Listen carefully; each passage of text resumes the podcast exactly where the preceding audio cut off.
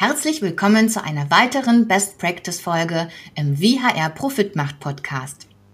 Von meinem heutigen Gast Sabine Thier bekommen Sie eine praktische Blaupause, wie man sein Recruiting von Null an aufbaut. Sie erfahren aus der Praxis, was es braucht, um gut zu starten. Angefangen von der internen Beschreibung der Stelle bis hin zur Automatisierung auf internationaler Ebene. Wir machen eine Rundreise und klären die grundsätzlichen Erfolgsfaktoren. Gleich nach dem Jingle geht es los.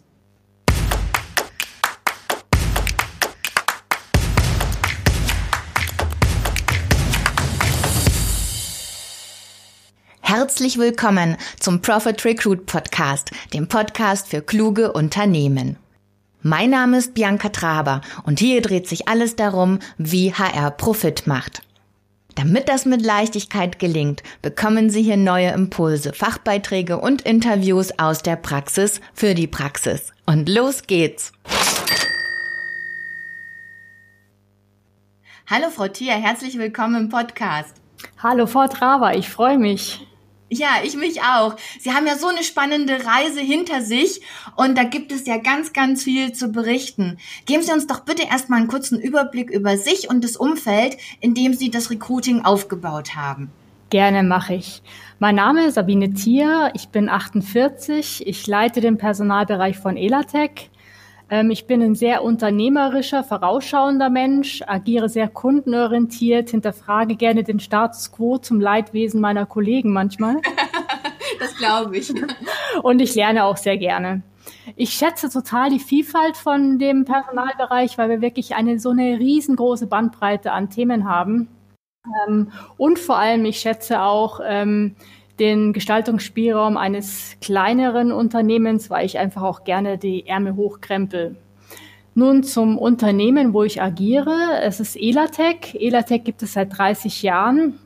Ich bin mir ziemlich sicher, uns kennt kein Mensch. Das liegt daran, ähm, weil wir unsere Produkte in den Produkten unserer Kunden verbauen und man uns quasi nicht sieht. Mhm. Ähm, wir sind seit 30 Jahren am Markt. Den größten Wachstumsschub gab es die letzten fünf Jahre, wo wir eigentlich fast jedes Jahr, außer jetzt während Corona, um 30 Prozent gewachsen sind. Ja. Wir sind weltweit führend in dem Thema Elektronik. Ähm, der Schwerpunkt ist RFID. Da bin ich mir auch ziemlich sicher, da weiß auch nicht jeder, was das genau ist. Das sind Chips, oder?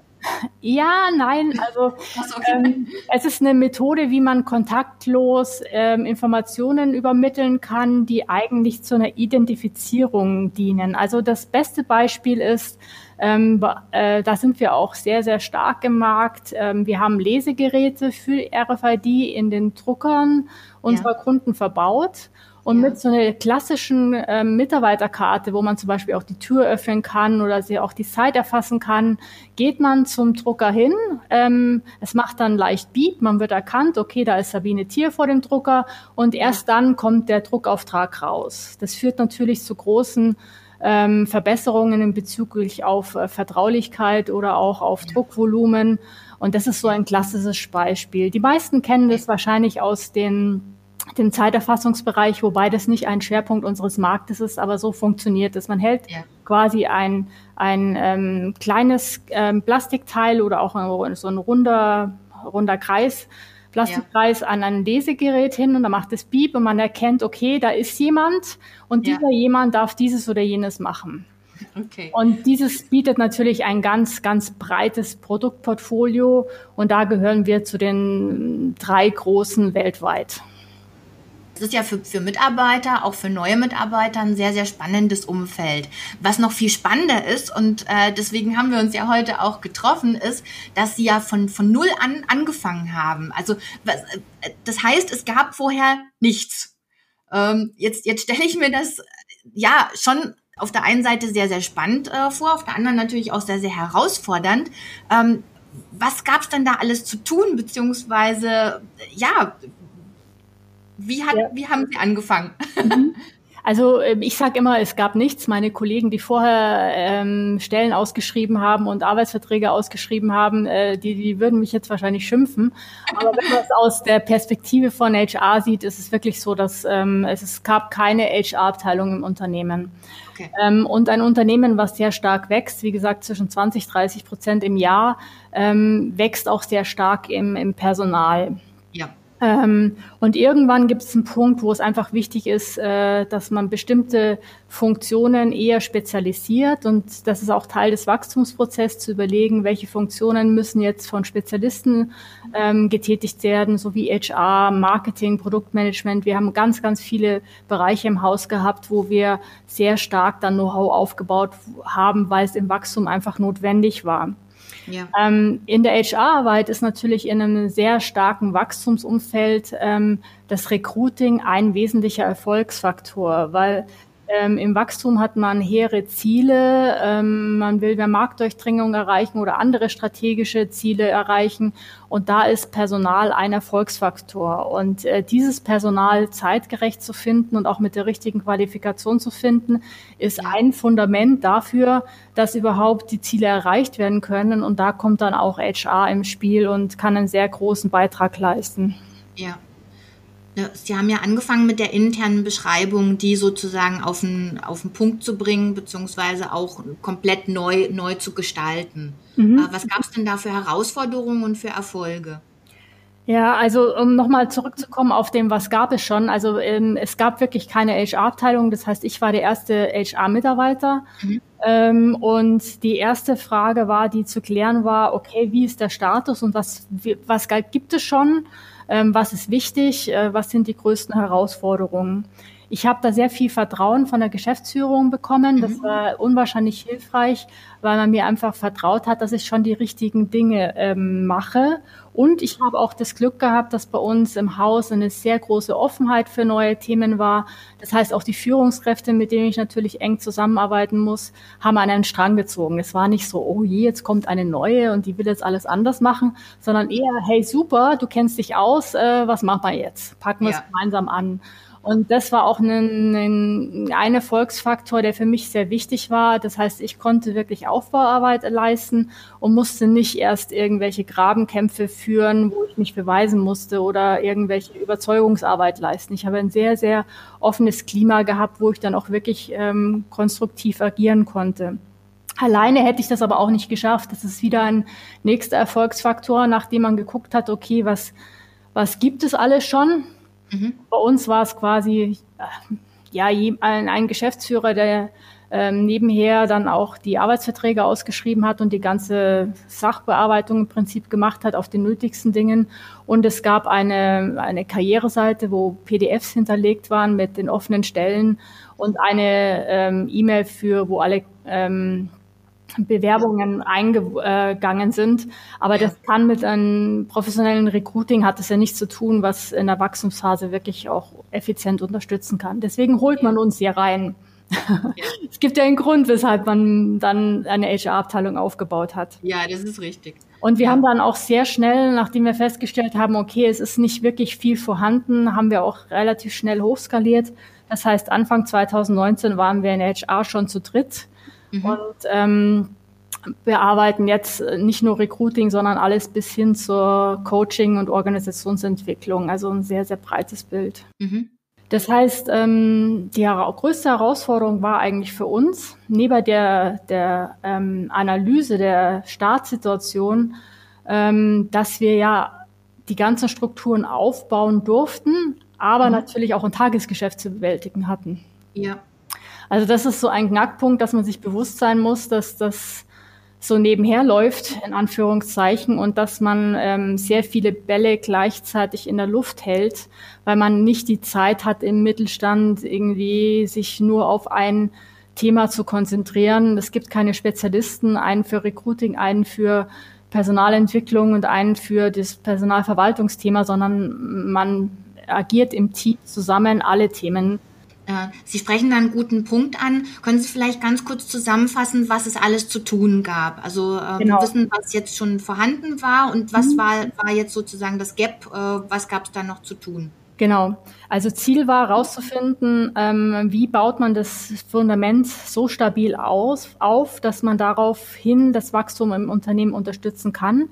Welche mhm. Quick Wins gibt es und welche langfristigen Ziele gibt es? Ähm, das ist wichtig, diese Quick Wins auch zu nutzen, äh, weil wenn man wartet, bis man irgendwie eine langfristige Strategie durchgeführt hat, ist äh, das meiste Potenzial schon verloren. Ja. Und da waren drei äh, Themen im Fokus gestanden. Das heißt, einmal Prozesse und Instrumente aufbauen und möglichst mhm. viel Verwaltungstätigkeit zu automatisieren, um auch mhm. die Kapazitäten zu schonen.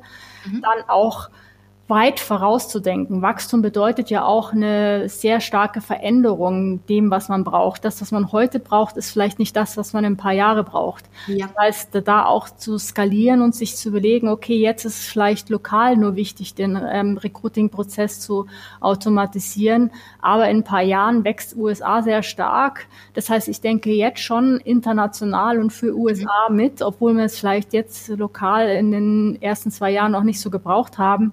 Aber ja. um einfach auch da Wachstum im Kopf von uns HR-Lern zu haben und zu sagen, okay, was, was brauche ich denn langfristig? Ja. Also da auch ähm, vorausschauend international zu denken und eben das wichtigste Thema, äh, es war eigentlich das Schwerpunktthema, auch das Thema für heute, äh, Thema Recruiting. Ja. Und ähm, da würde ich jetzt auch, wenn es für Sie passt, äh, drauf eingehen und auch mal ganz konkret sagen, was ist meiner Meinung nach das, was man braucht, wenn man Recruiting von Null aufbaut. Sehr, sehr gerne. ja, und da fängt's halt an bei Null aufbauen. Ich fange jetzt wirklich mal bei Null an. Äh, wenn jetzt ja. ein Unternehmer da ist, der sagt, okay, ich habe jetzt ein Wachstumsunternehmen und ähm, äh, ich habe Recruiting-Aufgaben und HR-Aufgaben, gibt es hier irgendwann eine Entscheidung, wo man sagt, okay, jetzt brauche ich einen Spezialisten. Jetzt kann man bestimmte Dinge nicht mehr hin, äh, nebenher machen. Und meiner Meinung nach ist es, ähm, wird oft, äh, wir, werden wir oft zu spät geholt.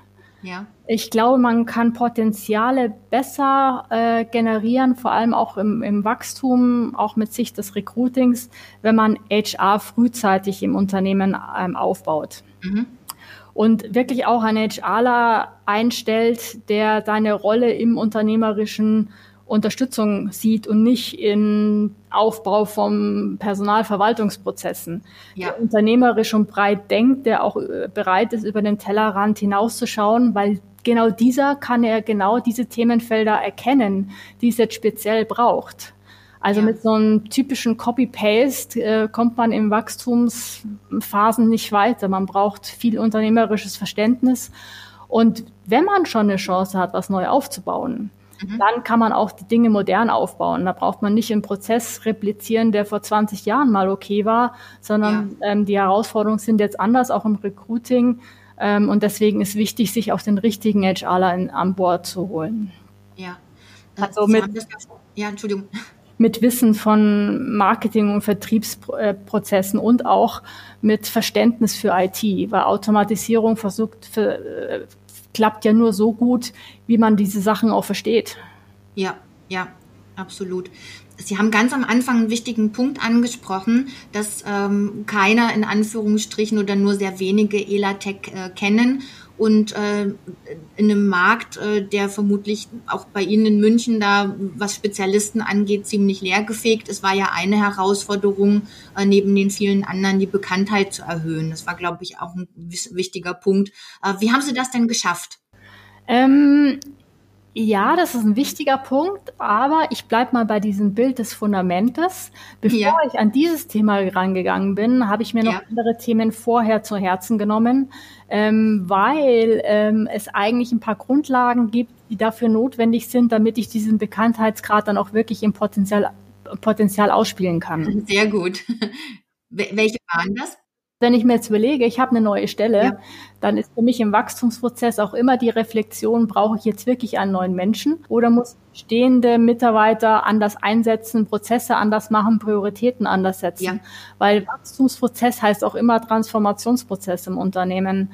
Das heißt auch äh, die Frage zu stellen, kann man das Problem, was existiert oder der Mangel, der existiert, auch anders lösen. Und nur wenn es die Frage hieß Nein, dann geht's zu einer neuen Stelle. Und da kommen jetzt die zwei wirklich für mich die, die wichtigsten Dinge im gesamten Recruiting, egal ob im Wachstumsprozess oder nicht, aber im Wachstum ist es noch schmerzlicher, wenn man es falsch macht. Und zwar man überlegt sich, okay, wen brauche ich denn überhaupt? Das klingt total banal, aber wenn man das sich mal wirklich damit beschäftigt, ist es eigentlich die wichtigste Frage überhaupt. Denn nur wenn man wirklich weiß, wenn man wirklich sucht, welche Erfolgsfaktoren für die Stelle da sind, ja. nur dann kann man diesen Menschen ja auch finden. Ja. Wenn ich total oberflächlich bleibe, jemanden suche, der kommunikationsfähig ist und teamfähig ähm, und der mehr fachliche Kenntnisse mitbringt im RFID-Bereich oder so, ja. Dann werde ich sehr schnell merken, dass ich vielleicht Glück haben kann bei der Besetzung oder eben auch Pech. Ja.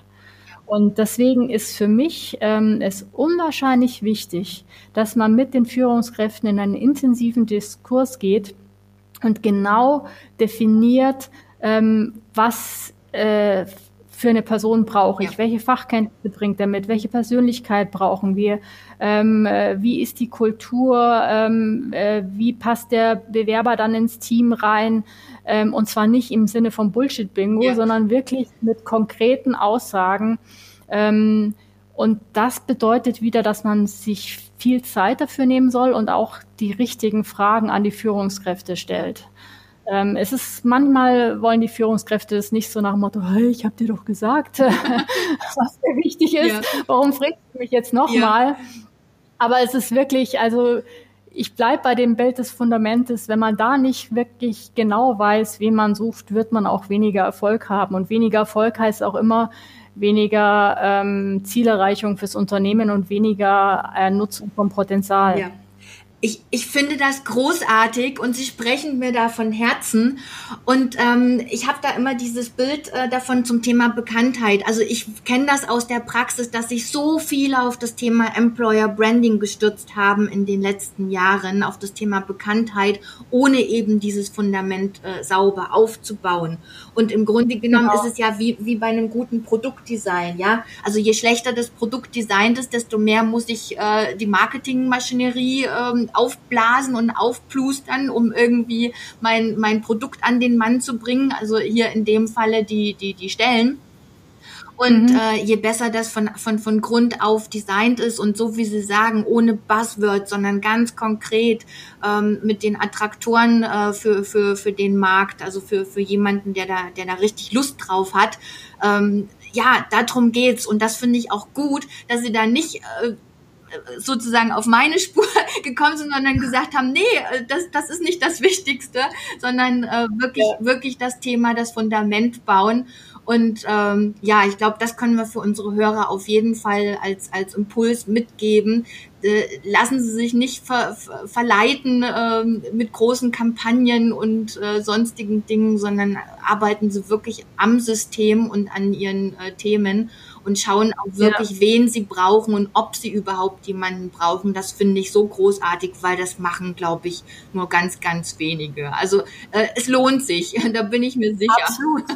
Und vor allem, man braucht keine großen Systeme dafür, man, man braucht eigentlich im Prinzip nur ähm, wenig Zeit ja. und halt die Bewusstsein, dass es ein sehr wertvoller Schritt ja. ist.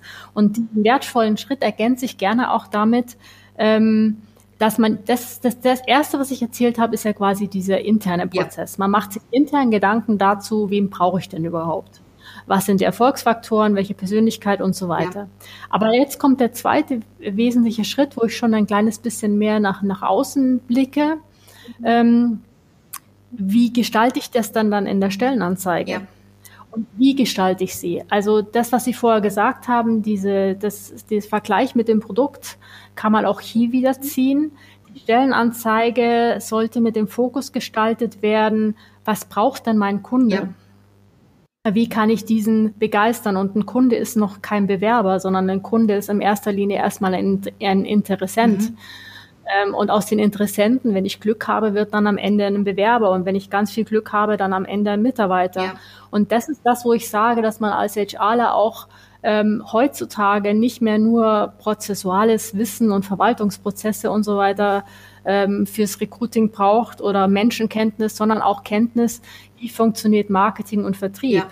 Ähm, und wenn man mit dieser Haltung hingeht und sich überlegt, okay, jetzt bastel ich eine Stellenanzeige und die mache ich so, dass die Bedürfnisse meines Kunden erfüllt werden. Und was sind diese Bedürfnisse des Kunden denn überhaupt? Ähm, was braucht er denn? Und das ist so dieses klassische Ding, dass ich halt auch reinschreibe, äh, was bieten wir denn ja. dem Interessenten? Nicht nur, hey, ich habe hier das und das und das und du sollst doch bitte so und so sein. Ja. Das ist eine komplett andere Haltung, die man hat. Ähm, wir bewerben uns beim Interessenten und nicht umgekehrt. Und ähm, wenn man das weiß in Kombination mit ähm, äh, der internen Abklärung der Stelle, dann kann man auch wirklich nach außen gehen. Ja.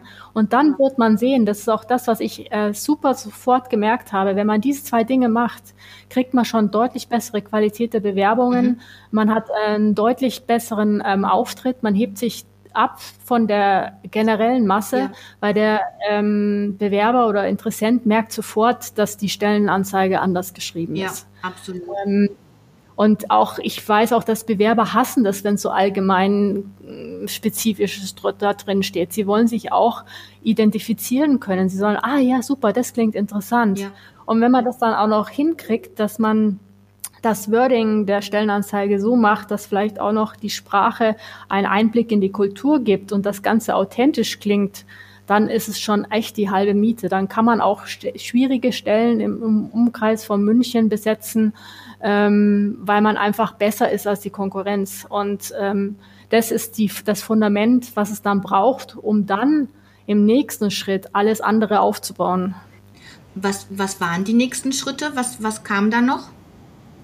Ja, die nächsten großen Schritte sind, ähm, dass wir dann, das ist allerdings kein Quick-Win, sondern das ist eher etwas, was äh, längerfristig braucht. Äh, wir hatten auch ja nicht wirklich eine Karriereseite, sondern es gab nur auf der ähm, Homepage von Elatec einen Bereich, wo die Stellen gepostet waren als PDF. Ja. Ähm, und wir haben dann eine neue ähm, Website generell aufgebaut und im Zuge von dessen auch eine neue Karriereseite. Und das ist meines Erachtens der Beginn von Bekanntheit zu werden, weil es bringt mir nichts, wenn ich in die große Welt ähm, gehe, aber dann keinen Ort habe, wo ich dem ähm, Interessenten alle Informationen geben kann. Das heißt, äh, wenn ich irgendwelche Kanäle nutze, Social Media oder auch auf Messen gehe oder sonst äh, Plakate mache, ich brauche trotzdem irgendeinen Ort, wo ich alle Informationen weitergehend zur Verfügung habe. Ähm, das heißt, wir haben da dann sehr schnell angefangen. Ähm, es ist das Aushängeschild, das, es bietet uns Möglichkeiten, ähm, auch sehr viel Input zu geben zu unserer Kultur. Mhm. Ähm, und das ist natürlich ein Thema Karriereseite, da könnten wir wahrscheinlich noch drei Podcasts miteinander füllen. ähm, aber auch da ist für mich der Erfolgsfaktor die Kundenorientierung. Ja. Was ist wirklich das, was interessiert? Wer ist meine Zielgruppe? Ähm, was gebe ich rein? Also wir haben zum Beispiel eine umfangreiche FAQ gestaltet, wo alle Fragen drin sind, bis hin zu, was ziehe ich an beim, äh, beim Termin. Ja ähm, und äh, versuchen da wirklich so nach uns in den Interessenten zu versetzen und äh, aus dieser Perspektive heraus seine Bedürfnisse zu erfüllen und gleichzeitig nicht nur Fakten zu vermitteln, Informationen zu vermitteln, sondern mit einer gewissen Sprache. Ja. Ähm, dann auch Begeisterung zu vermitteln, indem wir halt einfach das, was so wie wir unsere Kultur leben, auch in die Sprache und in den Aufbau der Seite gepackt haben. Und ähm, also quasi durch dadurch nicht nur die Fakten zu vermitteln, sondern auch Begeisterung zu schaffen, ähm, nicht nur Informationen zu vermitteln. Ja, ich werde gerne auf die Karriereseite verlinken. Ähm, also ich habe sie mir angeguckt. Gerne. Es lohnt sich da auf jeden Fall äh, drauf zu schauen.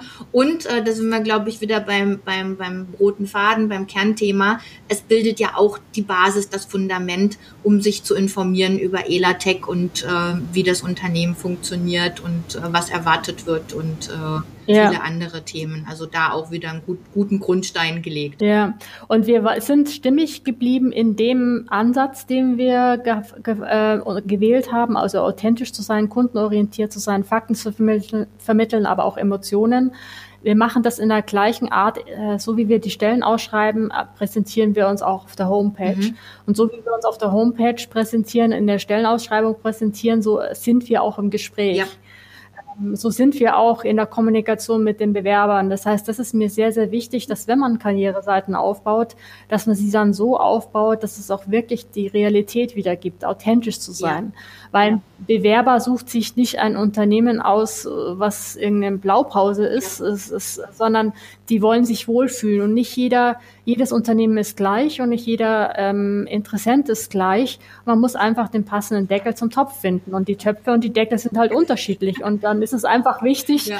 ähm, dass man dem Interessenten sagt, ja, wie ticken wir denn? Ja. Und passt du denn überhaupt zu uns? Ähm, und könnte dir das gefallen oder sagst du, oh Gott, oh Gott, zu denen gehe ich nicht? Die haben Leute, die haben Tattoos, oh Gott, oh Gott, nein, ähm, die haben auch Hunde, oh Jemine. Ja. Äh, ähm, also da ist einfach auch wichtig, man will ja nicht jeden bei sich im Unternehmen haben, sondern man will die, die Mitarbeiter haben, die sich hier auch wohlfühlen, die sich hier ihr Potenzial entfalten können. Und das ist einfach auch ein Punkt der Kundenorientierung, dass man die Welt so wiedergibt, wie sie halt auch wirklich ist. Ja. Sie, Sie sprechen da einen sehr, sehr guten Punkt an. In der Praxis fällt mir auch ganz oft auf, äh, ganz toll gestaltete Karriereseiten und ähm, dann ist aber Schluss. Ähm, das Onboarding und alle weiteren Prozesse, also wenn man sich da ähm, mal Kununu-Bewertungen anschaut, ähm, ja, da muss man sich wirklich fragen, okay, warum habt ihr so viel Geld in, in Personalmarketing investiert, wenn ihr dann äh, den, den Sack nicht zumacht und die Leute nicht entsprechend abholen könnt und dann einfach vielleicht stehen lasst. Also das ist noch ein weiterer Punkt, den hatten wir gar nicht äh, bisher angesprochen, das Thema Onboarding. Mhm. Also nicht nur abholen, sondern auch einladen und dann mitnehmen. Wie, wie funktioniert das bei Elatec? Ähm, also wir sehen das Ganze als, ähm, also Recruiting ist für mich nicht etwas, was aufhört damit, dass man einen Arbeitsvertrag Sehr ausgibt. Gut. Sondern es geht weiter mit einem intensiven Onboarding-Prozess und der ist eigentlich aufgeteilt in zwei Dinge. Mhm. Zwar das eine ist Willkommen heißen. Mhm. Ähm, und das andere ist, äh, das zu vermitteln, fachlicher Art oder auch an Kontakten, was der neue Mitarbeiter braucht, um erfolgreich zu sein. Und da ist es so, also wir starten damit, ähm, dass wir ähm, schon, also spätestens eine Woche bevor der Mitarbeiter startet, schicken wir schon ein Mail raus und sagen dir, hey, hallo, wir freuen uns schon auf dich. Ähm, und ähm, wir haben schon alles für dich vorbereitet um so und so viel Uhr, er erwartet dich der und der und holt dich ab und dein Pate wird der und der sein und ja. äh, wir haben uns schon einen Plan überlegt und das ist, ein, das ist wirklich kein Aufwand, ähm, aber es macht so einen riesen Unterschied, weil der Mitarbeiter dann gleich merkt, hey, da hat, äh, hat sich jemand Gedanken gemacht, die freuen sich auf mich und sie haben sich schon überlegt, was ich alles brauche für den Onboarding-Prozess. Ja. Ähm, natürlich haben wir auch, die IT steht schon da und das äh, Handy ist da und ein kleine Geschenke gibt's, aber das ist nur eine, eine andere Sache am Rande. Ja. Ähm, aber wichtig ist, dass wir uns wirklich intensiv Gedanken machen, welche ähm, teamspezifischen, aufgabenspezifischen ähm, Themenbereiche ähm, soll der Mitarbeiter lernen. Da haben wir ähm, einen intensiven Plan, der eine gewisse Struktur hat, aber so individuell ist, dass es auf den einzelnen Mitarbeiter angepasst werden kann. Ja. Und ein wichtiger Punkt ist, dass wir auch überlegen, welche Informationen ähm, unternehmensweit braucht der Mitarbeiter. Also jeder Bereich stellt sich vor, weil wir halt wollen, dass der Mitarbeiter nicht nur seine kleine Welt ähm, kennenlernt, sondern das gesamte Unternehmen. Versuchen da auch schon erste Kontakte herzustellen ähm, und eben ähm, ein breites Bild auch zu schulen. Ja. Ja, und das hat bis jetzt sehr, sehr gut geklappt. Und es geht ja nicht nur darum, wie gesagt, ähm, einen Mitarbeitern fachlich fit zu machen, damit er sein Potenzial möglichst schnell realisieren kann, sondern auch eine Bindung ähm, zu generieren und auch einfach eine Begeisterung, die Begeisterung hochzuhalten, wenn jemand mitkommt und nicht so nach dem Motto, ja, ich stehe jetzt hier unten ja. und ja, keiner weiß, dass ich komme. Und ah ja, super, dass du hier bist. Hier ist dein Schreibtisch und ach, jetzt liest du doch mal die paar Broschüren durch und ja, ein, ja, also wir haben oft auch so, dass wir dann ähm, im Team überlegen, ähm, wie wir den ersten Tag machen. Also entweder ist ein festes Mittagessen eingeplant, manche Teams machen auch ein erstes gemeinsames Frühstück ähm, und versuchen da eben ähm, genau das zu machen, damit es halt ein, ein guter Start auch ja. äh, als Basis ist. Und das ist nicht viel Aufwand, man muss nur dran denken. Eigentlich ist das alles nicht so schwer. Nein, man muss es tun. Und vor allem, ja, genau. und, und da sind wir, sind wir, sind wir äh, glaube ich, beim entscheidenden Erfolgsfaktor. Äh, die, die Haltung muss halt stimmen, ja. Also man muss es halt auch wollen. ähm, wenn ich wenn ich sage, ach ich brauche das, das ist für mich alles Shishi und alles Gedöns äh, brauche ich nicht, ja gut, dann ähm, kriegt man auch nicht die PS auf die Straße. Äh, ja. PS auf die Straße, das nächste große Projekt und ich glaube, da machen wir mal einen separaten Podcast dazu, weil ich glaube, so die Einführung von dem, von dem Recruiting-System, also wir, wir, hatten ja auch ganz am Anfang das Thema Automatisierung, ist ja nochmal eine ganz, ganz neue und eine andere Herausforderung. Ähm, die demnächst ansteht. Äh, da vielleicht noch, noch ein paar Tipps, da stehen Sie ja ganz am Anfang. Was, was ist da schon von Beginn an wichtig mit zu bedenken? Also das, ähm, äh, was Sie vorher gerade gesagt haben mit der Haltung als Fundament, ist eigentlich das, was sich durchzieht. Mhm. Ähm, äh, der größte Erfolgsfaktor im Recruiting oder auch in den Automatisierungsthemen oder auch in den ganzen Employer Branding Themen ist eben dieses diese Haltung, der Interessent, der ähm, Bewerber ist ein Kunde von mir. Wenn man so ähm, die Themen aufbaut, hat man schon ein ganz anderes Ergebnis, als wenn man sagt, okay, ich äh, brauche jetzt einen effizienten Recruiting-Prozess. Ja ähm, und das ist was anderes. Äh, Recruiting-Prozess ist eine Verwaltungstätigkeit, da ist der Fokus nach innen. Mhm. Da ist es der Fokus auf meine Bedürfnisse. Wenn ich sage, ich orientiere mich an meinen Kunden ja. und versuche, diesen zufrieden zu machen, natürlich auch die Führungskräfte und das Unternehmen, aber jetzt mit dem Fokus nach außen, was braucht mein Kunde, verändert sich alles. Ja. Und wenn man mit diesem Punkt auch an das ähm, Thema Automatisierung geht, verändert sich auch einiges. Also die, die Grundproblematik bei uns war ähm, bei der Auswahl eines äh, einer Bewerbersoftware, die man unbedingt braucht, weil man sonst einfach äh, die Verwaltungstätigkeiten, also quasi das regelmäßige Kommunikation mit den Bewerbern, mit Screening von Bewerbern geht effizient nicht, wenn man nicht eine Software nutzen kann. Man vertut sonst sehr viel Aufwand, die man sinnigerweise lieber mit anderen Themen verbringt. Das heißt, es ist unwahrscheinlich wichtig, relativ früh dieses System auch auszuwählen, um auch effizient arbeiten zu können. Aber effizient arbeiten zu können, schließt Kundenorientierung nach außen nicht aus. Mhm. Und das beginnt damit, dass man bei der Auswahl des Recruiting-Systems darauf achtet, dass es möglich ist, dass ein Bewerber eine Bewerbung auch abgeben kann, ohne sich irgendwie einzuloggen, ja. ohne einen Account anzulegen. Ja.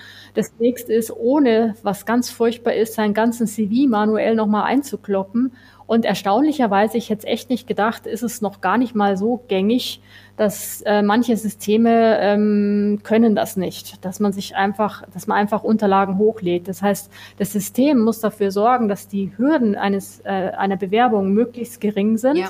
weil ich will ja meinen meinen Interessenten nicht vergraulen, indem ich einen schrecklichen äh, Einlog-Prozess oder Bewerbungsprozess ähm, äh, aufbaue, sondern ich will mir ja das Leben leicht machen. Ja.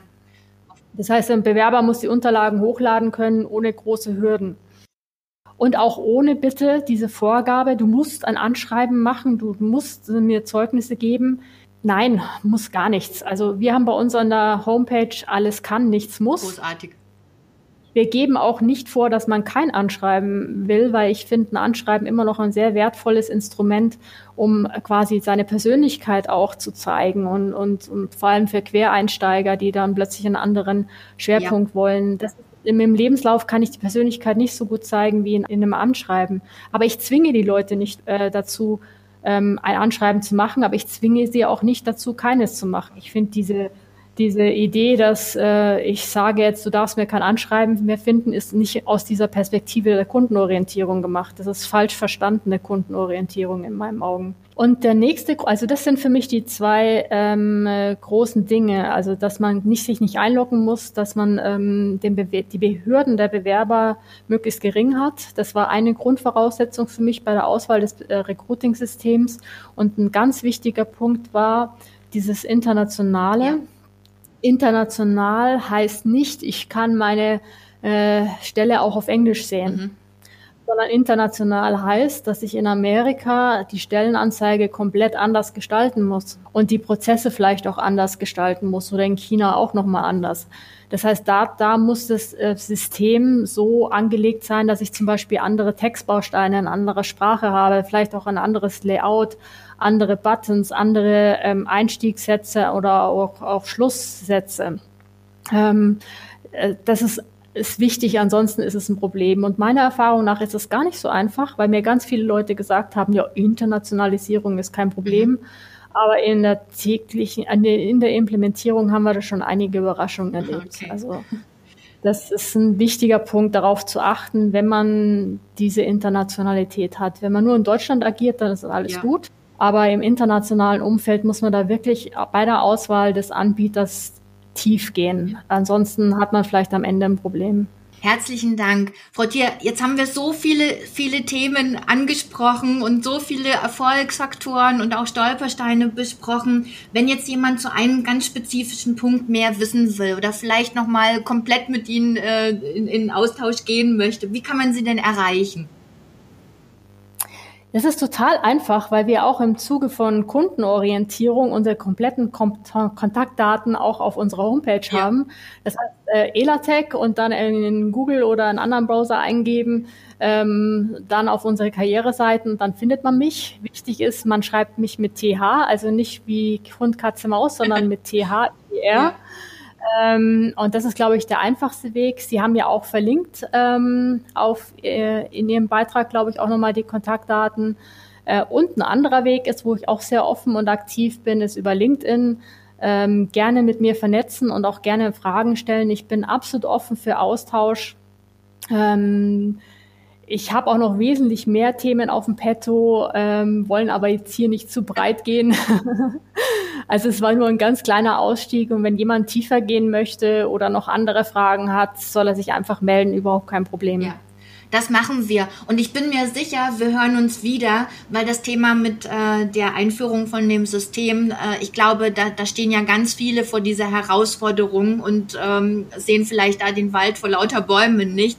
Und da würde ich mich freuen, gerade im internationalen Umfeld, wenn wir da nochmal einen separaten Podcast dazu machen. Da würde ich mich sehr freuen drüber. Gerne. Und so als Fazit, ich glaube, das wichtigste Fazit ist, ähm, HR denkt bitte in Kunden ähm, und mit dieser Haltung alles aufzubauen und sich auf erste Quick-Wins konzentrieren, aber ein langfristiges äh, Ziel im Auge haben und dieses Schritt für Schritt ähm, abarbeiten. Ich glaube, das ist der wichtigste Erfolgsfaktor, den man vor allem im Wachstum auch äh, braucht. Vielen, vielen Dank. Das ist doch ein schönes Fazit. Ich bedanke mich nochmal recht herzlich und äh, wünsche Ihnen noch eine, eine, schöne Zeit und vor allen Dingen bleiben Sie gesund. Ja, werde ich auf jeden Fall. Dankeschön. Danke. Ihnen auch. Jo, Alles Gute. Danke, tschüss. tschüss. Liebe Zuhörerinnen und Zuhörer, ich hoffe, es waren wieder spannende Impulse aus der Praxis für Sie dabei. Frau Thier hat mir nach dem Gespräch verraten, dass sie noch die Themen Mitarbeiterempfehlung und Kununu auf ihrer Liste hatte.